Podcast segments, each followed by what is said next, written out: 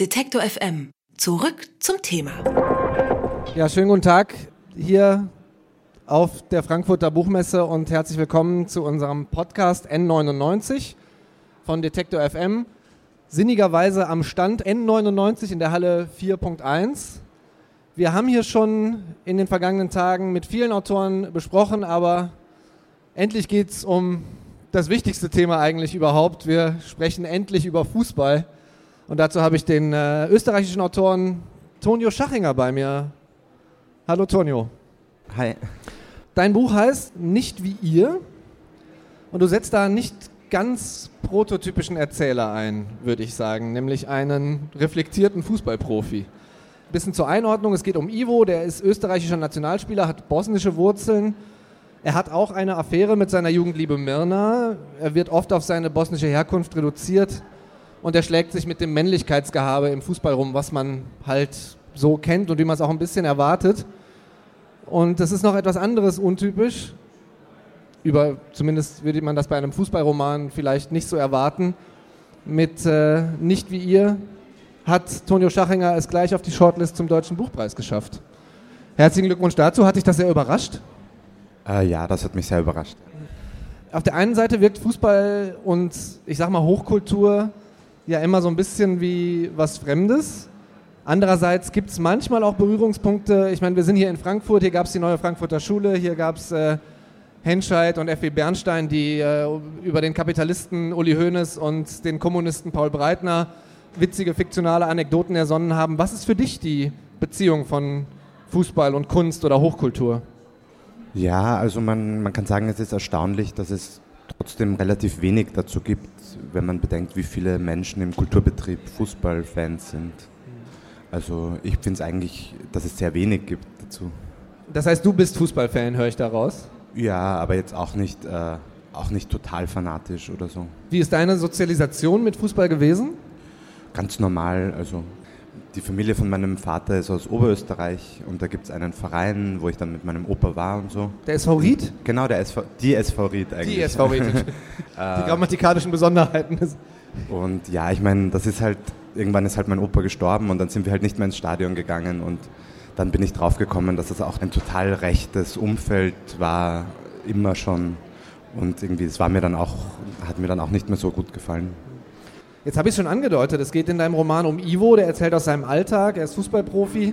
In seinen Betrachtungen gibt es immer wieder ja, Kritik an der aktuellen Fußballwelt, an dem Macho-Gehabe darin, äh, am Profisport an sich. Wie schwer war das für dich, eine Art authentischen Spieler anzulegen, der ja, diese, diesen ganzen Zirkus, möchte ich ihn nennen, mitmacht und gleichzeitig authentisch ist und vom, vom Leser quasi als authentische Figur angenommen werden kann. Hast du dich an Figuren orientiert oder wie hast du das gemacht? Wie hast du den angelegt? Naja, es gibt schon Spieler, jetzt ganz verschiedene Spieler, denen man anmerkt, wenn sie sprechen, dass sie das durchschauen, was sie da machen, wenn sie diese Floskeln wiederholen. Also hier in äh, Frankfurt zum Beispiel gibt es, äh, habe ich letztes Jahr, glaube ich, ein Interview gesehen mit Danny da Costa, mhm. wo er so einen Schnelldurchlauf macht und sagt, ja, Sie werden mich das fragen und das fragen und ich werde Ihnen das und das antworten und so. Das heißt, man muss den Spielern natürlich durchaus zutrauen, dass sie wissen, was für Floskeln sie von sich geben und dass da quasi dahinter immer noch ein Mensch steht, der sich Sachen denkt. Und in der Literatur ist halt einfach, weil durch so eine Art inneren Monolog kann man halt diese Gedanken wiedergeben, die jeder Mensch hat und die auch bei jedem Menschen letztlich banal sind, Deswegen ist es dann auch nicht so, dass ich jetzt sagen würde, der ist jetzt besonders ignorant oder so, mhm. weil ich glaube, egal bei welchem Menschen man wirklich so alle Gedanken mitverfolgt, dann werden einfach sehr viele doofe Gedanken dabei sein. Mhm. Also das stört ja auch so ein bisschen die Figur Ivo, wenn ich es richtig verstanden habe, dass äh, das so ein bisschen was Heuchlerisches hat, dass Spieler bestimmte Rollen übernehmen, dass die dicke Autos fahren müssen, dass die schöne Frauen... Gut, das stört ihn, glaube ich, nicht so. Gut, ähm, aber Würdest du dir das persönlich anders wünschen? Glaubst du, wir reden da ja jetzt gefühlt schon auch ein bisschen länger drüber, dass das eigentlich eine Scheinwelt ist. Dass das irgendwann mal aufbrechen wird und die Fußballwelt da einfach ein bisschen hinterher ist? Oder glaubst du, dass da so ein, so eine gewisse, so ein gewisses Substrat an, an, an solchen Männlichkeitsidolen zum Beispiel immer im Fußball sein wird?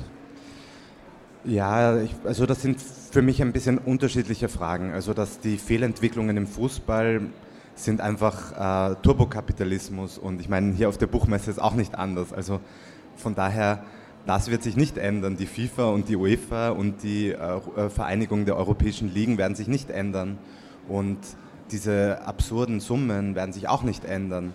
Es gibt halt parallel dazu, gibt es ja noch andere Existenzen. Es gibt auch einen Amateurfußball. Das ist halt eine andere Welt.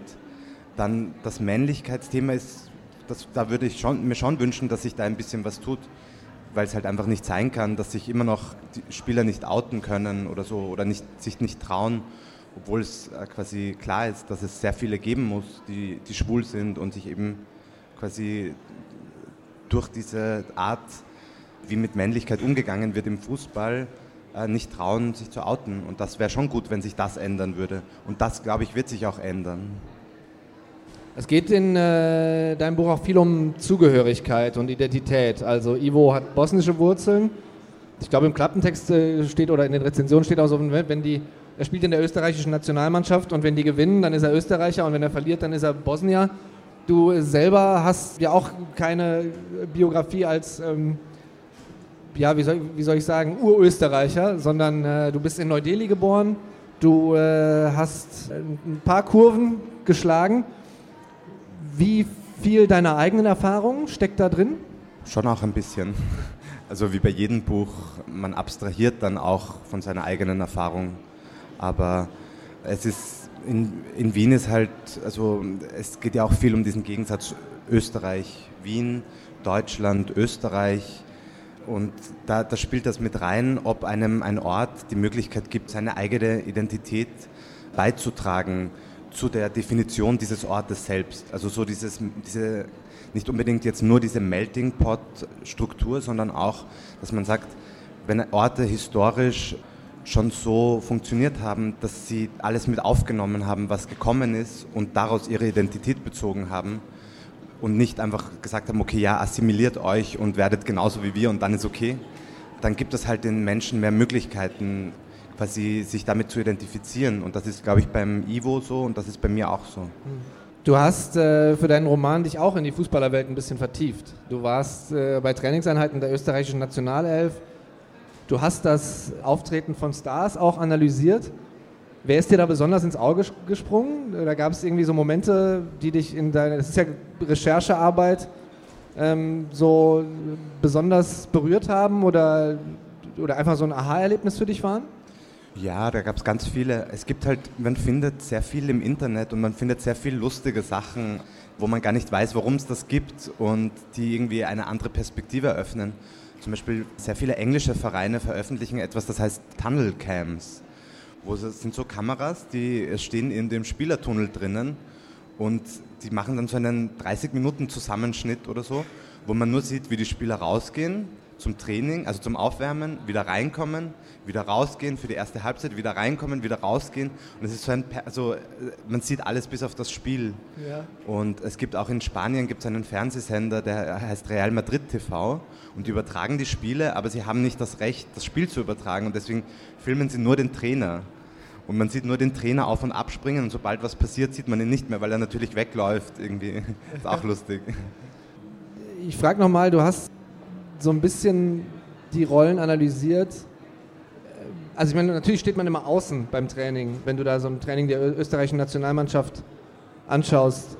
In, inwiefern hast du das Gefühl, sind das totale Passmaschinen, die da trainiert werden? Und inwiefern, kann man dann neben dem Platz stehen und die tatsächlich als Menschen betrachten? Beim Nationalteam ist es halt so, die sind ja schon älter meistens. Also es gibt ein paar junge Spieler, aber der Stamm ist schon älter. Das heißt, das sind schon irgendwie mehr oder weniger ausgewachsene Menschen. Das ist vielleicht was anderes, ist, wenn man im Jugendbereich zusieht und äh, sieht, wie dieser Ehrgeiz quasi sich überträgt, weil, weil jeder letztlich versucht, das Beste für sich rauszuschlagen. Und dazu gehören halt auch die Jugendtrainer, die ihre Aufgabe nicht unbedingt immer darin sehen, Jugendliche langfristig weiterzubringen, sondern die halt auch damit spekulieren, ah, wenn ich vielleicht mit der U17 die deutsche Meisterschaft gewinne, bin ich in zwei Jahren Bundesliga-Trainer. Und ich glaube, genau dieser Ehrgeiz, also den, den sollte man aus der Jugend zumindest raushalten. Später geht es dann eh nicht mehr anders. Aber das ist, glaube ich, das, was diese Passmaschinen erzeugt. weil denen ja auch quasi verboten wird, Leute zu übertribbeln und so. Sagt Tonio Schachinger. Sein Roman heißt Nicht wie ihr. Er ist bei Kremeyer und Schirau erschienen. 304 Seiten, kosten 22,90 Euro. Ich sage herzlichen Dank für das Gespräch. Tonio. Herzlichen Dank. Wenn Sie uns unterstützen wollen, schauen Sie doch mal auf detektor.fm slash danke oder direkt auf unserer Website bei Unterstützen. Dort haben wir alle Möglichkeiten zusammengestellt.